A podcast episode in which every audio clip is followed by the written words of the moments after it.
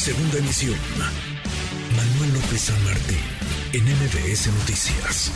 Día de la Revolución estamos en ese marco, ayer este desfile. Qué gusto escucharte con el pretexto de hablar de historia que nos encanta. Isabel Revueltas, maestra investigadora en Historia del Arte, especializada en Historia de México. Qué gusto Isabel, ¿cómo te va?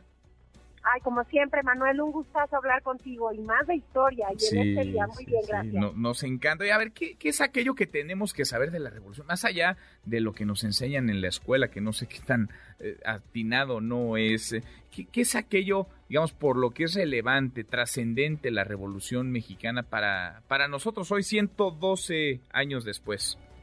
Pues lo dices muy bien, porque a veces en la escuela nos enseñan fechas y acontecimientos sacados de contexto y lo más importante en la historia es saber el proceso, el motivo por el cual ese acontecimiento sucedió.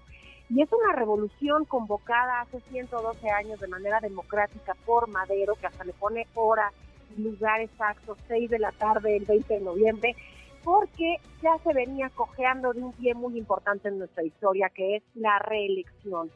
No era posible que el héroe del 2 de abril, el mismísimo Porfirio Díaz, que se había levantado en armas el mismo un 8 de noviembre de 1871 en contra de la reelección de Benito Juárez, a mí me parecía correcto por la eh, cuestión que había pasado México después de la República restaurada, pero incluso Porfirio en el levantamiento de la Noria en el 71 con la bandera de la no reelección.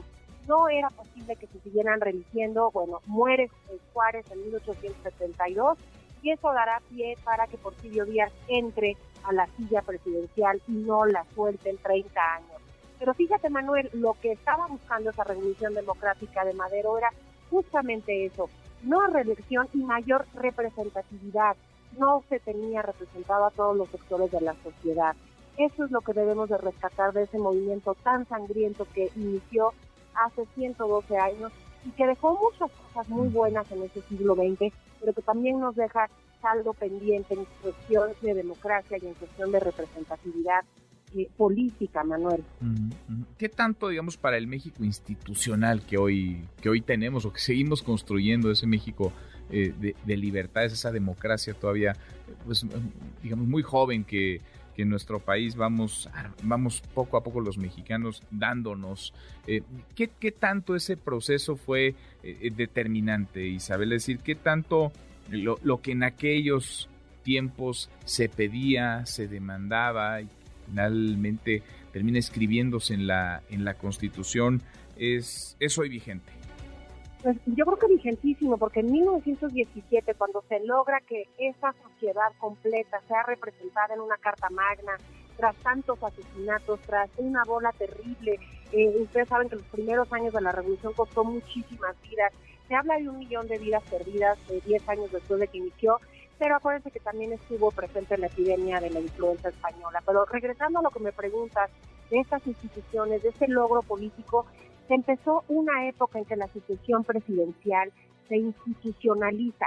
Eso es algo valiosísimo, porque acuérdate que los primeros años de la revolución, el que quería la silla estaba dispuesto a matar y a que lo mataran. No era posible que se siguiera con eso y se hacen eh, todas aquellas instituciones o institutos políticos, partidos políticos que garantizaban esa alternancia que, bueno, no necesariamente se da con respecto a los siguientes 70 años de un eh, eh, eh, partido político hegemónico y monolítico, pero que finalmente sentó las bases de representatividad de campesinos, profesores, obreros, y esas instituciones fueron caminando con ese siglo XX. Evidentemente a finales del XX tuvo una, un resquebrajamiento justo por su falta de democracia, democracia que alcanzamos a finalmente con una institución, el árbitro, el que finalmente puso las reglas la democracia con una buena constitución y unas buenas reglas del juego son las que prevalecen en esas repúblicas que tanto ha costado y, que tanto eh, tanta sangre se ha derramado, Manuel, y debemos de cuidar nuestras instituciones y esa alternancia y esa representación de todos. Todos tenemos oportunidad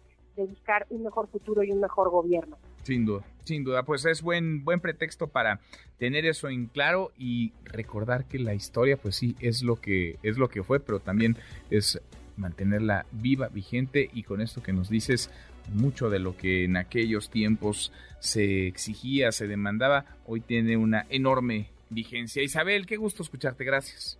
Gracias a ti, Manuel. Claro, sigamos hablando de historia y una historia muy arraigada y en muchísimas décadas en este tema de nuestra democracia. Gracias, Manuel. Gracias a ti.